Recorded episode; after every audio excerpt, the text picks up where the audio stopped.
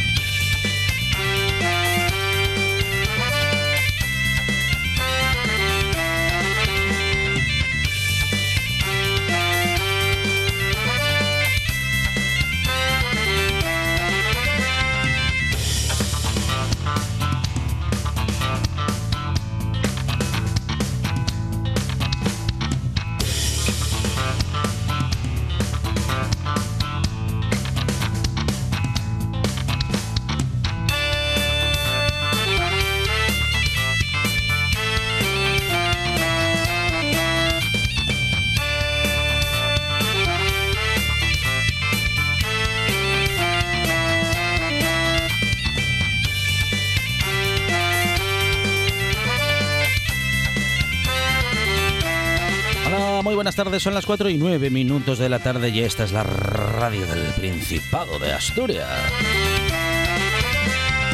Aquí en tu radio, en tu programa de las tardes, eh, hablaremos en unos minutos con Luisa Nava Osorio, eh, una novela la que ha publicado, pues fantástica, súper interesante. Hablaremos con ella de Erraban Oscuros, su última historia. El que nos contará historias pero muy heavy es Gonzalo García, que como siempre llega preparado con sus versiones heavy sobre o de canciones eh, muy conocidas. Otros géneros eh, que nos vamos a ir al heavy metal y vamos a hablar de un género como el del cine y en este caso del cine clásico moderno porque hablaremos con Jessica Gómez de todo lo que quieres saber de El nombre de la rosa segunda parte. Sí, que sí, que sí, que el nombre de la rosa no tiene segundas partes, pero el, em, los comentarios y la sección de Jessica Gómez respecto del nombre de la rosa, sí.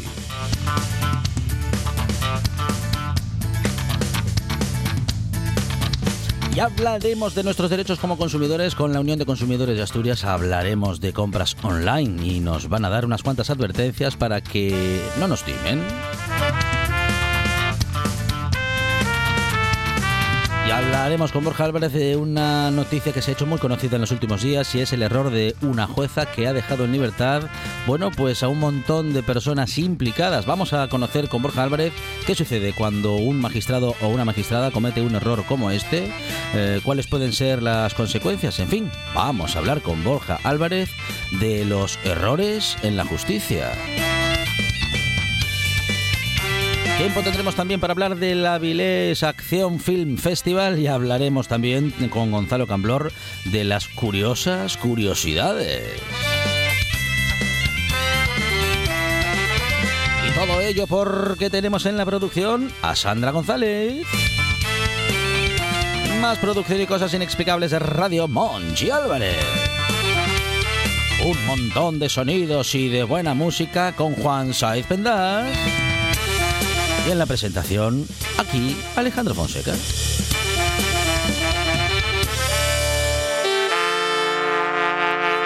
Me gusta la buena tarde.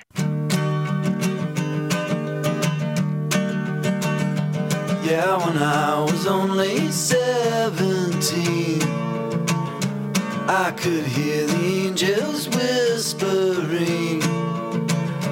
So I drove into the woods and wandered aimlessly about until I heard my mother shouting through the fog. It turned out to be the howling of a dog, or a wolf to be exact. The sound sent shivers down my back, but I was drawn into the pack, and before long they allowed me to join in and sing their song. So from the cliffs and higher still, yeah, we would gladly get our fill, howling endlessly and shrilly at the dawn. And I lost the taste for judging right from wrong.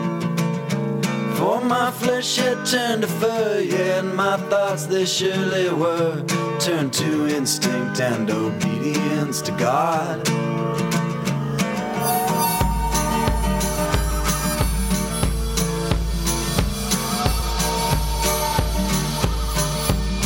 Pero qué buenas canciones nos propone Juan Sáez. Es una gozada estar presentes en la RPA y estar muy atentos a estas horas al comienzo del programa. Bueno, y a lo que sigue también. Monchi Álvarez, buenas tardes. Aquí estoy en carne mortal. Y no es buena idea comer Sí. un bollo impreñado justo antes de empezar a hablar en, en la radio. No porque no esté bueno, que Claro. está buenísimo el Sí. bollo impreñado de Luis Coto, de ¿Cómo no? Camamina. Sí. Riquísimo. Pero claro, empezar a comerlo sin agua, sin Uy, uy, uy, uy. líquido alguno y, y luego ponerse a hablar en, en la radio es, es un error. Sí. Pero No. es que errar es de E- humanos. Efectivamente, errar es Y- de humanos. Y de momento somos humanos. Y, eh, y bueno, y de jueces y juezas que, bueno, claro, es que son humanos, oiga, y entonces también se pueden equivocar. Justamente esa es una de las cuestiones que comentaremos hoy con Borja Álvarez y es en lo que nos hemos fijado Mm. para preguntar a nuestros oyentes. Bueno, no es que estemos observando los errores de los demás o nos estemos justamente No, eh, nosotros no. en eso. ¿eh? Pero No, hay, no. hay gente que se dedica que está- casi, casi profesionalmente a fijarse en el error del. Sí. de- iba a decir el, del contrario, Sí, no, de- no, no, del de- otro. Del otro, del otro. Y ponen el dedito ahí, en el Sí. error ahí. El dedito. Sí, sí, sí. Y, y meten el dedito y, y hacen así, con el dedito para adentro, para adentro, para adentro. Está fatal. Eso está mal, ¿eh? Eh, eh, se ha equivocado usted, ¿eh? Porque toda la gente que señala errores Sí, ahora habla sí. de esta manera. Habla así, como si no le quedara bien la Oiga, dictadura. que vamos a ver que todo el mundo se equivoca. No vaya usted por ahí aprovechando que uno se acaba de equivocar Nosotros mucho. para hundirnos en la miseria. Yo levanto la mano. Ahí está. Me equivoco Sí. un montón de veces. Hombre, claro. Y A lo sí. largo de la semana. De, de lunes a viernes. Y a veces varias veces en el mismo día. No, y a veces en el trabajo y otras veces en casa. Eso es lo peor. No, en casa siempre. El error en No, ya casa se, lo di- ya se lo digo yo. es el peor. error en casa es imperdonable. Claro, claro. Es como un penalti en el Bernabéu. Sí, no. no se va, no- no se va a pitar, si hay 0-0, sí se va a te lo- pitar a favor del Real Madrid. perdonan, no te lo perdonan. Sí o sí. Sí, sí, sí. Bueno, eh, errores, errores que mm, bueno que hayan que hayas cometido o eh, cómo eres tú con quienes cometen un error. ¿Lo perdonas, lo soportas, lo justificas o no lo perdonas? ¿Cómo no, lo va, ¿Cómo no lo va a perdonar? Bueno, no lo sé, a lo mejor tenemos Venga. oyentes muy duros o muy duras que no, No, no. que son muy exigentes. No, no, la familia de la buena tarde O incluso demasiado exigentes. es buena gente. Muy bien, claro que sí. Bueno, pues hay que comentarlo en nuestras redes sociales. ¿Qué pasa con los errores en tu vida? Eh, y sobre todo, ¿qué pasa con los errores de los demás en la tuya? Monchi Álvarez, gracias. De nada.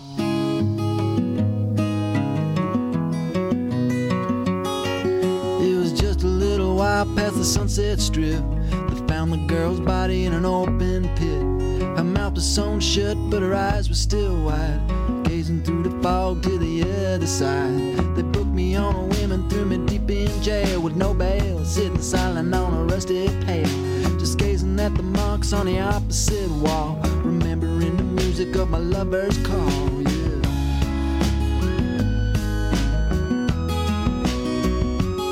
So you make no mistake, I know just what it takes to pull a man's soul back from heaven's gates. I've been wandering in the dark about it long and thin, but they say it's never too late to start again. Oh when, oh when, will the spirit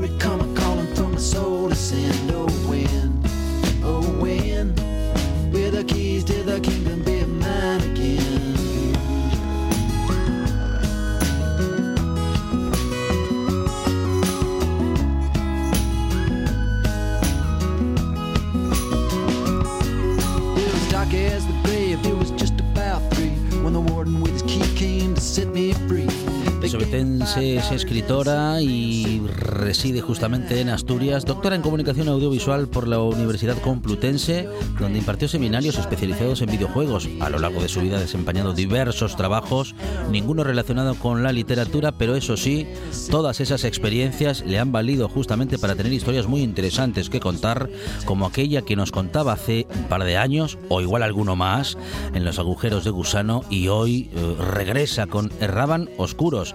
Donde la corrupción y la prostitución serán la base y es la base que domina el argumento de la historia. Vicentón Díaz es el protagonista de la nueva novela de Luisa Navia Osorio. Luisa, ¿qué tal? Buenas tardes. ¿Qué tal, Alejandro? ¿Cómo estás? Muy bien, muy bien, bienvenida. Bueno, y, ahora que hablo contigo, pues eh, mucho mejor incluso te diría, porque me ha gustado muchísimo los agujeros de gusano y estaba yo esperando justamente, bueno, esta, esta ¿qué diríamos? Esta ampliación de la historia, este, en fin, esta nueva historia. Luisa, ¿con qué nos vamos a encontrar? En, en Oscuros, Vicentón Díaz aquí hace de todo, ¿eh? Sí, sí, aquí Vicentón es, sale la verdadera maldad de que bueno estaba era un poco bicho la otra en la anterior, pero aquí vamos se supera, se supera y hace todas las maldades, todas las maldades a que es capaz. es que eh, cuando estaba escribiendo la anterior novela, eh, Los agujeros de gusano, me di cuenta que en realidad el personaje divertido y el personaje emocionante era Vicentón. Vicentón y sus, y, sus maldades. Entonces, es, esta novela es la precuela de los agujeros de gusano, es decir, eh, cuenta lo que ocurrió antes de la novela anterior y también y también lo que sucede después de la novela de, de, la, de los agujeros de gusano. Y con esto espero ya terminar y ya dejar a toda esa familia y, bueno, vamos a decir que Vicentón, eh, sin contar demasiado, ¿eh? que Vicentón Díaz es un empresario corrupto que huye de su vida cotidiana, bueno, con una joven, una joven eh, que es prostituta y que justamente tomando esta decisión, Vicentón, en fin, él considera que es la más acertada, pero claro, él piensa eso de todas sus decisiones y leyendo y acercándonos a, a tu historia, Luisa, podemos comprobar que el único que cree que está acertando es él.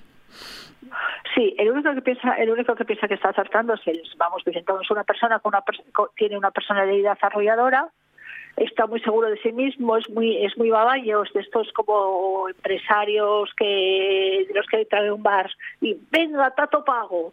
Es uno, uno de estos que no se le pone nada por delante y, y con sus decisiones y, el resto pues, y el resto de los personajes son como pequeños muñequitos que le, que le estorban su camino. Vamos, hay muchos vicentones. Sí, bueno, iba a decirte yo que según lo describes, ah, bueno, y que yo que me lo he encontrado en la historia, em, conocemos a muchos vicentones, Luisa conocemos a muchos vicentones, vamos, Asturias está de bote en bote, bueno, no, hay menos, porque como en Asturias ya somos tan mayores y tan viejos, ya van desapareciendo. Pero sí, sí, sí, hay muchos, muchísimos, muchísimos de esos que luego tienen una, cierta vinculación también con la política, están por donde se mueve, se mueve el poder. Y, que con sus tentáculos llegan llegan a todos llegan un poco a todas partes. Bueno no eh, eh, no está ausente el drama no está ausente eh, la novela negra pero tampoco está ausente el humor y la ironía. Claro hablando de una historia de un personaje que claro mm, podríamos definir como un personaje como decías prototípico mm, asturiano de una clase de asturianos y también podemos decir que la historia podría sonar o no suena muy asturiana, Luisa. Bueno, eh, se desarrolla casi todo en Asturias. me puse así un poco, un poco viajera y sale un viaje, vamos, eso es esa ruta de vela que se hace de la ruta del Ron, va de Canarias a, pero ese es un único capítulo. Así que quería un poco hablar de esa, de contar un poquitín de historia de navegación cortita, ¿no? De que van de Canarias a Cuba, Caribe y tal. Por ahí están, están durante un capítulo y tal. Y luego también viajan eh, viajan un poco por la isla de Man, o sea, por paraísos por paraísos fiscales, pero sí, la mayoría de ellos se desarrollan en Asturias y con y con localizaciones muy reconocibles además. Sí, sí, sí, Mucho en Avilés, Mm. Eh, y por, por la senda norte, que es la senda norte esa que va junto al playón de Vallas, Ah, mira, por, mira, la ruta mira. de, por la ruta de Ujú, ujú. son sitios que todos que los asturianos que los asturianos conocemos. Luisa, la, la- la historia es eh, de por sí interesante, apasionante y engancha, pero claro, con esto que nos comentas y que nos hemos ido encontrando también en los agujeros de gusano, hace que para los lectores asturianos, en este caso los oyentes que también son lectores, sea ver, bueno, sea aún más interesante, más aún si cabe, Luisa.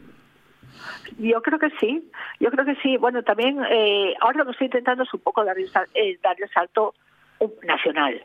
Entonces, eh, pero porque bueno, los agujeros de gusano fue bien, pero la verdad es que era una historia muy local. Ahora es- estoy, estoy intentando contar alguna alguna cosa alguna cosa más que bueno que las- los, los los que no son asturianos Sí. disfruten Claro. disfruten con. Luego los asturianos vamos a disfrutar mucho, porque Ujú. eso habla un poquitín de mitología asturiana. Ujú. Ha hablado de, de muchas, de, de bastantes cosas que a todos nos concierne. Bueno, decías, Luisa, que es una precuela de Los agujeros de gusano, no obstante, se puede leer perfectamente esta historia sin haber leído Los agujeros de gusano. sí, Y es fan- y eh, no obstante es fantástico el plan de bueno de hacerlo eh, en, en- en ese orden también, ¿no? Quiere decir leer este y luego leer los agujeros de gusano o viceversa o leer solo eh, Erraban oscuros sin haber leído los agujeros de gusano funciona también de cualquier forma.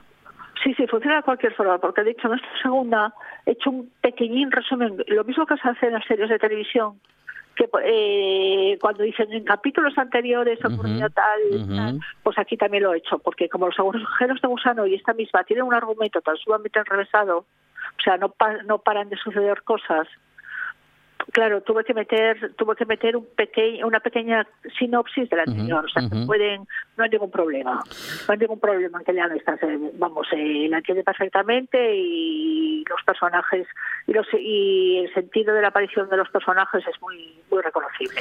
Pues Vicentón Díaz es el protagonista, hay más personajes eh, apasionantes eh, el- y también, bueno, pues también está el humor, también está la ironía, es una historia muy asturiana para todos los públicos y sobre todo para los que estén eh, interesados o interesadas en ac- acercarse a una novela que te engancha, una novela con la que lo puedes pasar muy bien y con la que vas a conocer, como digo, personajes que seguramente te van a sonar muy conocidos y muy reconocibles. Erraban Oscuros, última novela de Luisa Navia Osorio. Luisa, muchísimas gracias y enhorabuena.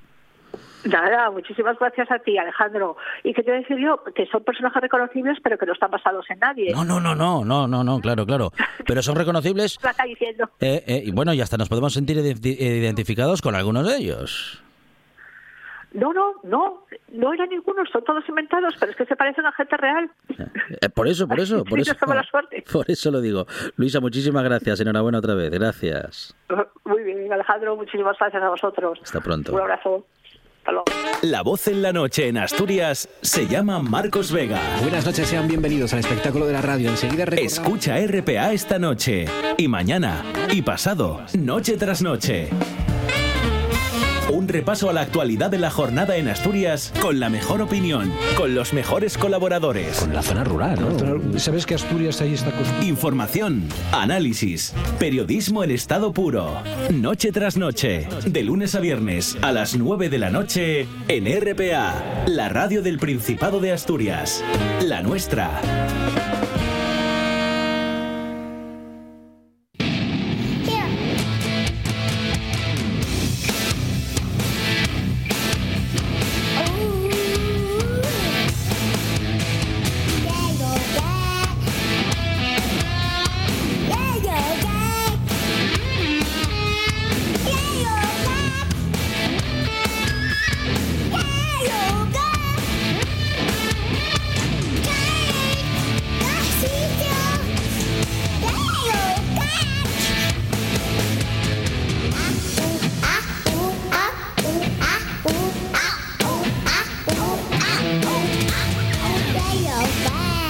Monchi Álvarez, eh, porque los jueves vienen heavy. Necesitamos nuestra dosis de heavy Eso es. de todos los jueves. Claro. Y aquí está el doctor Zalo 666 para administrar la receta. Nuestro doctor Heavy Zalo, ¿qué tal? Buenas tardes. Muy bien, aquí, con un poco de ataque al corazón, pero bien. No, no, no, Bueno, no. Mientras sea un poco. Claro, solo un poquitín que no afecte demasiado. ¿eh? Arrítmicas. Ligera taquicardia. Tengo Sí, arrítmicas, sí, sí, sí. arrítmicas de esas. Como Bueno, bueno. No, pero se arregla escuchando heavy, se arregla enseguida. Sí, sí, sí, sí. Eso debe ser que estuvo escuchando pop antes de venir en algún lado por accidente. Más o menos. Sonó algo Luego por lo ahí. entenderás, Sonó, más o me- más o sonó menos. Shakira o. Más o menos. Luego lo entenderás. Entonces, ¿Ah, sí? Sí, sí, ah, muy sí. bien. En breves bueno, instantes. Bueno, bueno, Es un bueno. mensaje Atención, ¿eh? sutil. Viene con sorpresa esto. Subliminal. Sí. Bueno, pues te traigo para empezar. mm, Jimi Hendrix te suena, ¿no? Sí. Vale, pues traigo una versión de, de un tema de Jimi Hendrix, Foxy Lady, que hizo la banda catalana Cthulhu. Vamos a empezar desde Cataluña. Y es una banda, estos Cthulhu, que empezaron en el 86, que empezaron haciendo, bueno, en los orígenes que habían montado una banda con, del estilo de Metallica, Judas Priest, Iron Maiden. De hecho, el primer disco tiene una tesitura musical de involución que salió en el 91 muy de ese corte, del thrash metal de tipo Metallica y grupos similares. Pero luego fueron mutando en los 90, ya hacían un tipo de metal más mm, con muchas influencias. Podríamos citar a White Zombie, a Rob Zombie, un metal más eh, eh, bailongo, por decirlo de alguna manera. Tenía mm, muchos sonidos de, de teclados, eh, máquinas, mezclando ese sonido industrial que se llevaba en los 90, gente como Marilyn Manson, como Ministry. eh, pues ellos tienen ahí una serie de influencias de varios grupos y vais a escuchar esta curiosa versión que sacaron en un, un trabajo, un, un CD single, CD maxi, de estos que, que no es un disco al, al uso, en el año 2000, 2001, eh, con algunas versiones y, y entre ellas estaba este Foxy Lady de Jimi Hendrix y pasado por el filtro de Cthulhu. A ver qué os parece.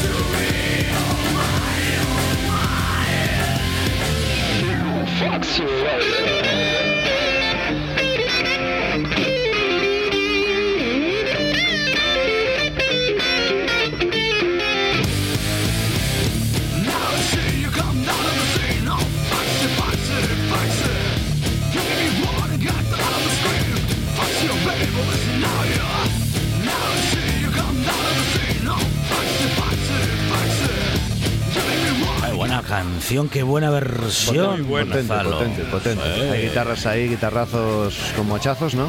Que difiere mucho de la original, por supuesto, pero bueno, una versión normalmente juega con eso, ¿no? Con cambiarle cosas y que no suene clónica y más pasando tantos años. Jimi Hendrix eh, a todo el mundo lo conocerá, casi todo el mundo, incluso gente que no está muy cercana al rock. Eh, murió en su propio vómito el, el pobre de Jimmy después de una corta trayectoria. Nos dejó pocos discos, pero... Ya pueden merendar un poquito más tarde, no Ya, se preocupen. sí, estaba yo revolviendo el café ahora mismo. Pedimos disculpas, pedimos disculpas, Bueno. pide disculpas. Esa es la parte de la historia que vas a hacer. Claro. Sí, sí, Así sí. pasó. Murió ahogado ahí Sí, y, sí. y nos dejó una corta trayectoria, pero con muchísimas gemas musicales, un virtuoso de la guitarra que ya para esa época que la guitarra está empezando a, a crecer, mira, pues eh, dejó un, catálogo de música con un virtuosismo en la guitarra que pocos, pocos han conseguido acercarse a alcanzar. Y la letra de esta canción eh, se dice que está inspirada en Heather Taylor, conocida por ser después la esposa de Roger Daltrey de los Who, que los Who conoceréis también, supongo, ¿eh?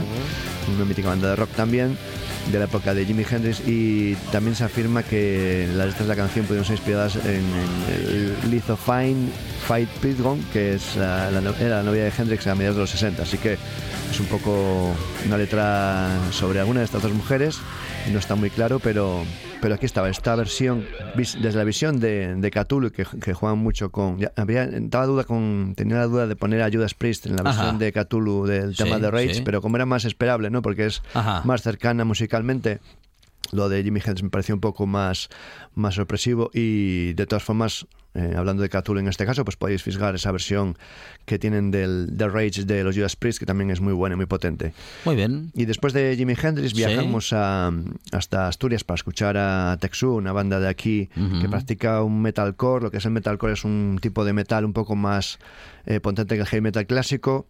Y he elegido esta banda con una versión. eh, reco- recordamos que venimos haciendo, vengo haciendo un poco una selección de muchas versiones, de grupos haciendo versiones, Sí. porque es algo curioso, ¿no? Y lo vais a ver ahora con una versión de un tema de Rihanna. Anda. antes. Sí, ahí está. Eh, Rihanna. Claro, por eso venía con urticaria. Claro, claro. Gonzalo Rihanna, García, pero- sea porque escuchó sea- primero el de Rihanna. y- Rihanna Heavy. No, no llega a y- escucharle de Rihanna porque No, sería ah, demasiado para mi estómago, pero sí que la versión de, de estos chicos de, estos chicos asturianos de Texuo, pues Bueno, aunque es metalizada, es metalizada, vais a ver que suena más metalizada. Sí. Como el pues no R12 deja, aquel. Como no la deja de recordarte a R12, Rihanna y dices, ¿qué estoy haciendo? Por Dios, pero Claro, bueno, claro. vais a ver que las fronteras musicales bueno. son bastante poco limitadas y van a escuchar una gran versión, gran versión Muy bien. de un tema de Rihanna. Lo hicimos ya hace tiempo con la versión de Pet Shop Boys a cargo de Gamma Ray con el Ujú. Singh. Y a veces pues es un juego interesante, ¿no? Metalizar un tema que nadie se imaginaría. Así vais a ver este Diamonds de, de Rihanna por el filtro, el embudo de el colador de Texuo.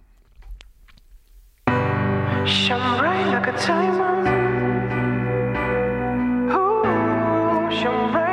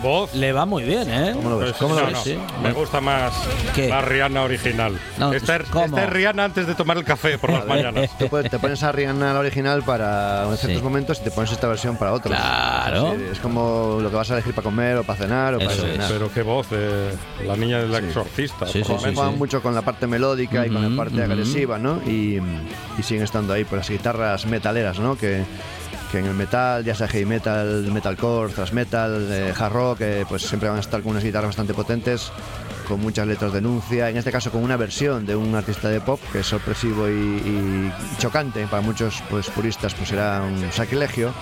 Eh, pero es una forma de llamar la atención, no vamos a negar que hacer una versión de un artista menos esperable y vas a tener más comentarios y compartidos, etcétera, para que te promocionen a una banda. Y una banda como esta, que es muy de hacerlo todo ellos mismos, de, de no depender de, de gentes externos que se aprovechen de las bandas, pues lo tienen más difícil y en ese caso pues es una buena herramienta, ¿no? Hacer versiones llamativas.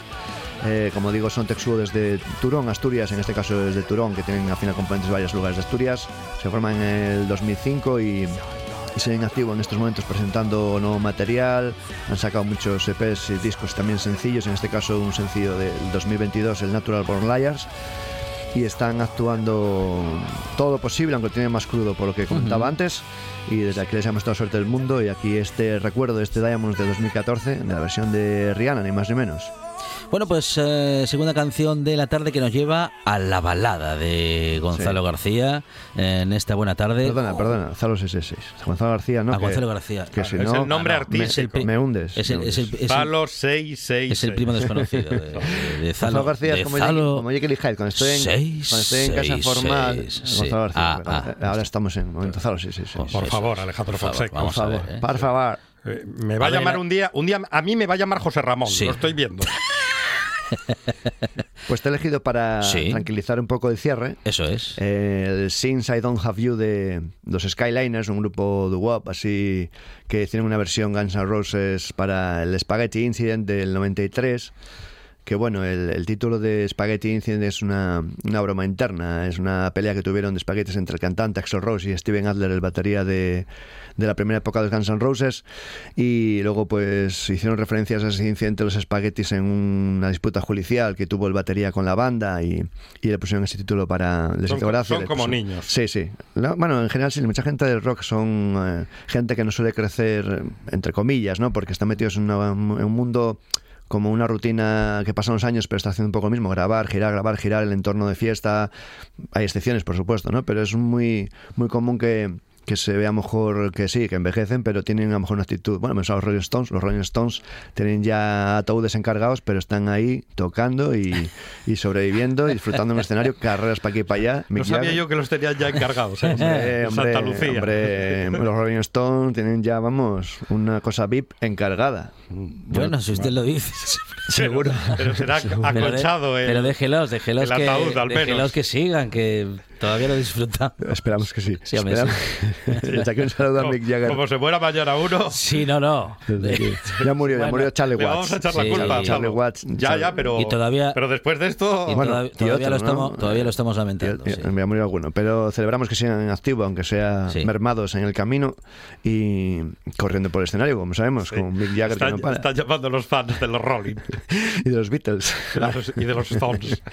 Bueno, así que he elegido este tema que, que se llama Since I Don't Have You, como decía, de Skyliners, una gran versión. Los Roses que ya volvieron a la actualidad, a juntarse al menos en parte con, con parte de la formación clásica con Slash y con Duff McKagan, con esa super banda que quiso montar en los 90 eh, Axel Rose, que tenía pues, una idea en la cabeza de hacer una gran banda musical, no solo una banda de rock con que dos guitarras, bajo, batería y voz. Y pues es lo que hacen un poco ahora, ¿no? Tienen el repertorio clásico de los Guns y un montón de músicos en el escenario, además de los clásicos Axel Rose, Duff McKagan y, y Slash. Y podemos disfrutarlos todavía en directo, aunque no sean los buenos tiempos de la banda, pero celebramos que sigan ahí y, y creo que están preparando ya material nuevo para hacer canciones nuevas, lo dijo Slash no hace mucho, así que vamos a ver cómo suena el nuevo de Guns y os dejo con este tema del 93 ya, hace 30 años. Y con esto nos quedamos. Zalo 666. Zalo, muchas gracias. Muchas gracias a vosotros. Don't have plans and schemes, and I don't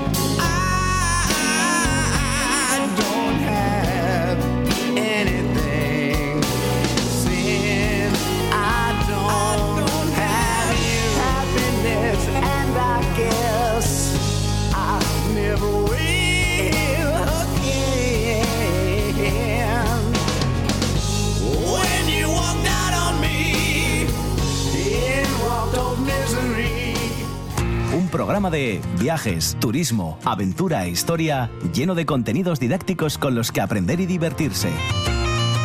Un escaparate turístico donde se incluyen información sobre casas rurales, hoteles, gastronomía, turismo de aventura, senderismo, Voy festivales. a volver a salir y quiero que me aplaudáis como si fuera yo que sé. Un buen día para viajar.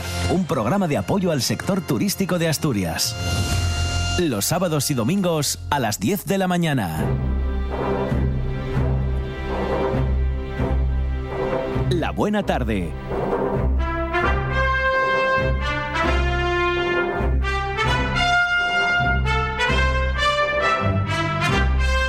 Mirando un escaparate de una librería hoy, Monchi Álvarez decía un señor, observando que estaba el libro um, Cómete el mundo y dime a qué sabe.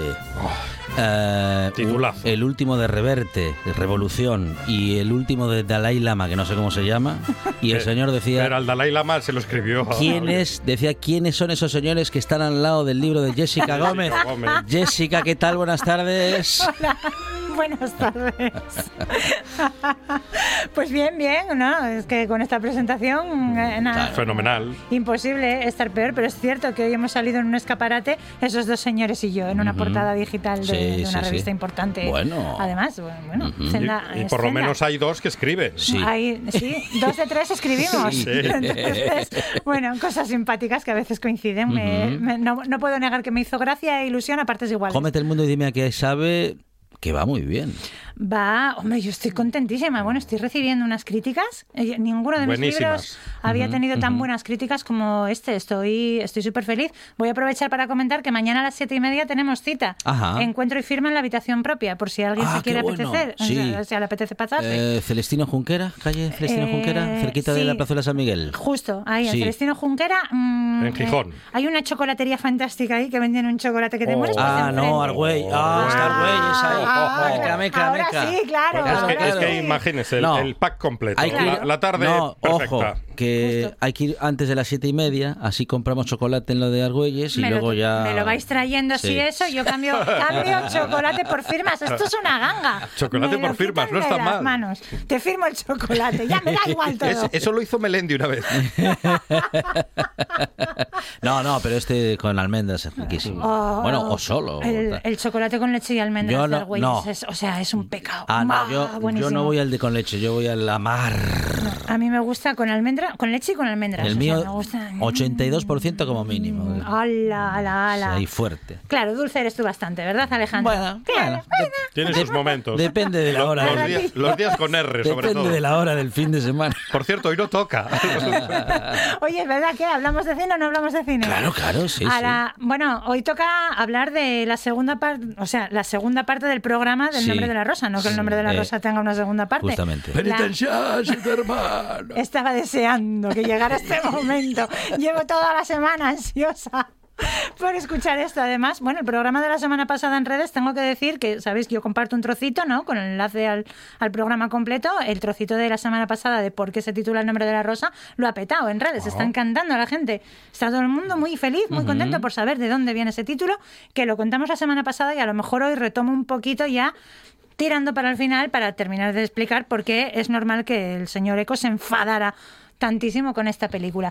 Pero bueno, nos habíamos quedado en que estábamos, hoy tocaba salseo. ¿os? Salseo. Sí, sí, Claro. sí, Nos gusta el Hoy salseo. Justo nos habíamos quedado ahí en la parte del salseo que estábamos diciendo que es que no querían contratar al señor Connery. Porque claro, ahora nos parece imposible, Claro. inadmisible que sin Connery tuviera una época mala en su carrera en la que no lo quisieran contratar, pero hasta él. Pero es que era, era, un, época. era un, vamos a decir, era un guapo oficial porque era James Bond. Claro, pero es que ya era, pues habíamos dicho, mayor para ser James Bond, porque hacía tres años de la última, de Nunca digas nunca jamás. Que yo, o sea, este título tan malo era solo en España. o fue así en En, realidad son todas malas las de James Bond. Vamos, eso lo, no, hay, no hay lo- una buena. lo vamos a averiguar enseguida. eso. Bueno, pues era demasiado mayor para ser James Bond, y, pero era, era James Bond, entonces no podía ser cualquier, no podía ser otra cosa ya. Y tuvo ahí un momento complicado y además Sin Connery quería, por encima de todas las cosas, ser mm, eh, Guillermo de Baskerville en el nombre de la rosa. Su sí, agente sí. estuvo dándole por Ne- saco. never say never again, sí. Mm, madre mía, qué título más malo. Sí, sí. El original era así también, sí. Está bien saber que no solo en España se nos está mal poner títulos. ¿sabes? El consuelo de tontos, en fin. Bueno, pues habían valorado para el papel de Guillermo de Baskerville antes de darle siquiera la oportunidad a Sean Connery de audicionar para el papel. Habían pensado, había- habíamos hablado de. Michael Caine, que habría Mm. sido un fantástico Guillermo de Baskerville, sí. seguro. Ian McKellen, Roy Seider, Jack Nicholson, que no, Mm. Paul Newman, Marlon Mm. Brando, Donald Sutherland. Es que yo creo que solo, solo les quedó por pensar en Bill Murray, ¿sabes? Es decir, vamos a poner a Bill Murray haciendo aquí de Fray Guillermo. Pero ah, hubo uno en el que pensaron que le hicieron una audición y que les gustaba mucho y que al final Anoz rechazó. Que fue muy curioso porque fue Robert De Niro. Mm. Robert De Niro estuvo muy, muy, muy, muy cerca de ser Guillermo de Baskerville. Y al final Anoz lo rechazó porque no os lo perdáis, De Niro estaba empeñado, os recuerdo que Sí. había... Ah, sí, Ah, ese sí, cuente, quería cuente, sacar un cuente. sable. Ah, Quería una lucha. Claro, es que De Niro estaba empeñadísimo en que tenía, en que Guillermo de Baskerville Sí, y no, no. Bernardo Wick, que era el inquisidor en Super sí. Chungo, era el No, no. Moriarty de este cuento, tenían que tener un duelo de Eso, espadas. duelo. No se dice Robertín, lucha, se dice duelo. Que ya lo tendrás en la misión. En esta no. Oh, por favor, o sea, pero vamos a ver, ¿en qué cabeza cabe, Roberto? ¿En qué cabeza cabe poner? Será. Ah. Lo, será la escena de la misión con la, con la espada. Eso se- fue cosa de la gente de Robert De Niro. de Robert De Niro. Dijo, pon, a- pon aquí esta escena. Pero Pues- no estaba así, que la ¿De pongas. qué, de qué año es? ¿De qué año es? Del Y 87 es que por ahí, Pues ya está, por ahí, ahí ¿eh? lo tienes. Sí, sí, sí, sí. Ahí lo sí. tienes. Esta película, bueno, se estrenó en el 86, pero recordemos, tardaron cinco años en Si prepararla. rechazó en hacer esta, Seguro que le si ahí rechazó hacer esta película para hacer la misión, lo celebramos. Le, le dio una perreta. Porque en la misión Está muy bien Pero- los está dos. genial. Te lo Y. Jeremy Irons también. Sí. Pero, ¿Os imagináis a Robert De Niro teniendo un berrinche en plan, yo si no me dejan salir con una espada, no salgo en más películas? Ahí, Venga, hombre, toma, calla ya, pesado. Abogado. Bueno, pues nada, pues afortunadamente para todos no le dieron, o sea, l- no le dieron, no le quitaron, no sé muy bien, el papel a Robert De Niro y se lo acabaron dando a Sean Connery porque después de estar insistiendo cada dos meses Sí, su agente sí. llamando al director, a Jan Jackson Anoz, insistiendo, insistiendo, Anoz al final le dio una oportunidad, le hizo una audición y siempre ha contado después que en cuanto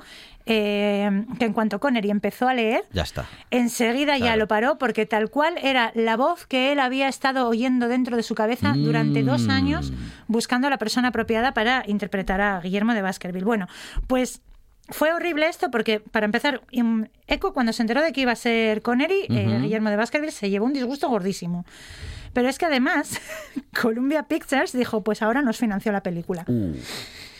Porque no queremos a Claro, Connery en no este no papel. queremos y al esto no James va a Bond en esta peli. Claro, y esto, mira, no, pues no financiamos la peli. Bueno, pues la uy, película qué complicado. fue finalmente una coproducción entre Alemania, Italia y Francia. Anda. O sea, fue una coproducción entre tres productoras diferentes de esos tres países. Sí. Costó 17 millones de dólares y recaudó 77. En Estados Unidos la distribuyó 20th Century Fox. Ujú. Eh, recaudó 77 millones de dólares. De esos Sí. 77 millones, solo 7 fueron en Estados Unidos. Los otros 70 fueron en Europa. Mm. Que yo creo que si hubieran dejado a Robert De Niro salir, ¿sabes? Bueno, quien Sí, dice una espada sí. dice con una ametralladora o algo, seguro que hubiera recaudado más en Estados En Unidos. Sí. Estados Unidos la ametralladora Claro. vende mucho. Vende Sí, mucho. sí, sí, Entonces, sí. pero no, no fue el caso. Les Y- pareció demasiado pacífica la película. Exacto, pues recaudó 77 millones de dólares en total y al año siguiente, sin Connery, salió en Los eh, Intocables, En Los Intocables. y ganó su, el único Oscar de toda su carrera. Que esto es algo- Increíble. Mm, Increíble que solamente haya, Ah. vamos, no, no, que haya ganado solamente una vez el Oscar, que por otra parte lo hace en esa, por esa película por un, bueno, pues por actor secundario, vamos. Interpretando a Jim Sí, Malone. sí. ¿Malone o Malone? Eh, bueno, Malone. Malone. Sí. Jim Malone. Pues Ma- ahí. Malón aquí en, en Sí, Asturias. eh. Pues ahí, que por cierto, el actor que, que interpretaba a Bernardo Witt, al malote, había ganado el Oscar el año anterior y se dice, se cuenta, se rumorea que era absolutamente insoportable, que estaba todo el día en el set con el Oscar en la boca. ¿Sabes? Es que yo, porque tal y no sé qué. Uy, porque, Porque yo gané un Oscar. No, Oscar, no que sé si sabéis que yo gané un Oscar. Qué pesado. Cállate ya. Qué pesado. Bueno, total. Eh, más cosas de Salseo. Otro personaje que estuvo ahí, ahí, ¿quién lo va a interpretar, quién no? Salvatore de Monferrato. Monchi, dilo, Monchi, dilo. Mira, cogieron para este papel a Ron Perlman porque no conocían a Monchi, que si no. Tenía, esto es insultante, tenía 36 años Ron Perlman, tiene ahora 72 y está igual. Está igual. Y yo quiero saber y en En por busca qué. del Claro. fuego está igual. Está igual. La única película, el único lugar donde está distinto es en La Bella y la Bestia. en la serie esta. Malísima, por favor, que alguien. Buscadlo. Sí. O sea, buscadlo.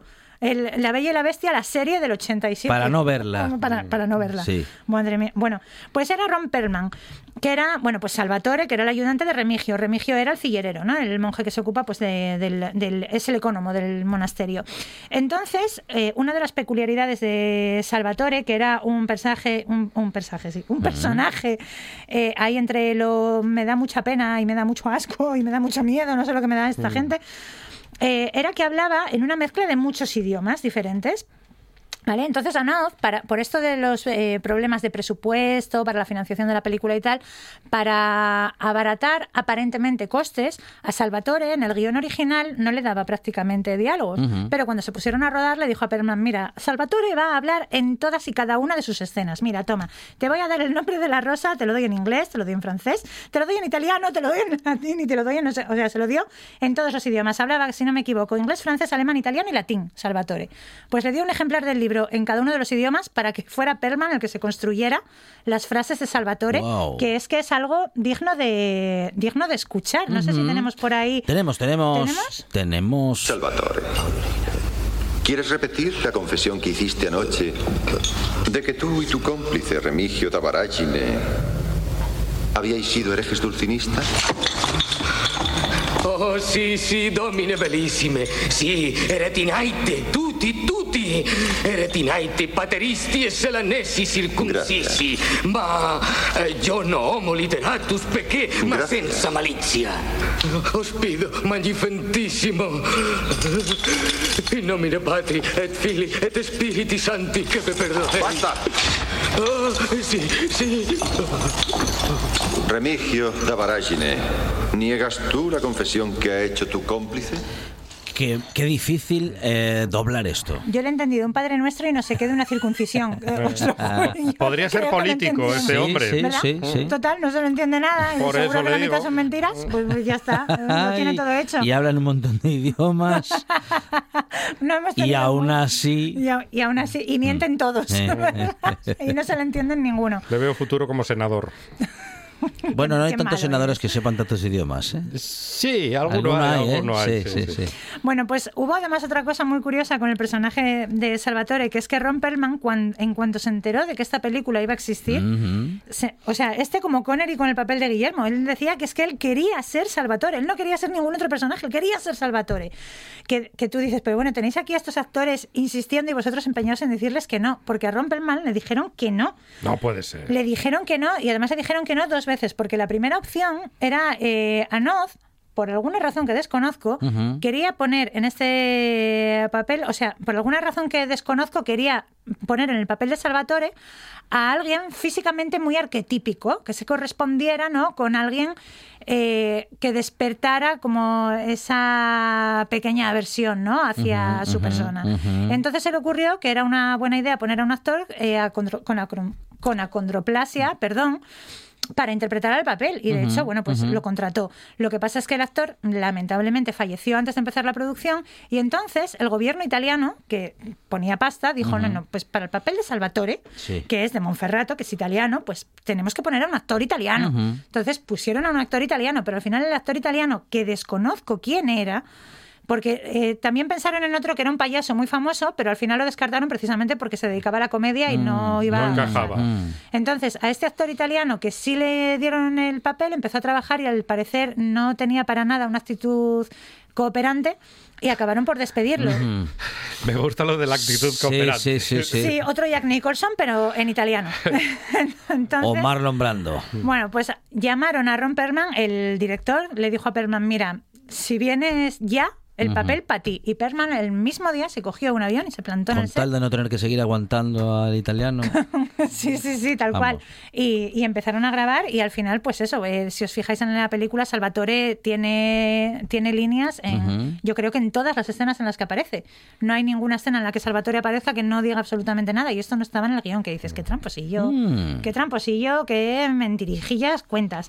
Luego hay otra cosa súper, bueno, hay muchas cosas simpáticas, ¿no? Por ejemplo, el papel de la mendiga se lo dieron a, Valentina Vargas, que tenía 20 años, porque Christian Slater, que tenía 15, cuando le hicieron la prueba, se enamoró de ella y entonces llamó a su madre, que es- e- era Mary Jo Slater, que era directora de casting, y, y le dijo, mira, que no vean a nadie más, que me he enamorado de esta chica. Que ella era directora de casting, pero no trabajaba en el casting de esta película, ¿vale? Ujú. Pero bueno, ella llamó al director y dijo, oye, dejadme a la chica esta que a mi hijo le ha gustado. Y ya está. Y entonces, pues ahí lo metieron. Luego hay un huevito de Pascua Ujú. también, ¿sabéis? Ajá. A ver, Un ¿cuál, guiño, cuál, cuál, cuál? Que es que hay un momento en el que Guillermo de Baskerville encuentra un libro, un libro rarísimo escrito por Humberto de Bolonia, Ah. Eso una referencia, claro, a Humberto Eco, Al que, autor era, de la novela, sí, claro, sí. que era profesor en ese momento en la Universidad de Ujú, Bolonia. ujú. Eh, y luego, bueno, hay una parte que es la de los spoilers, que esta es interesante, ¿no? Eh, recomiendo Sí. quien tenga intención de descubrir Avisa, la historia avisa. en un futuro. Atención, spoiler, spoiler. atención, bien spoiler. Si quieres ver la película y todavía no la viste, Vienen spoilers. Sin Connery se prendió fuego a la túnica.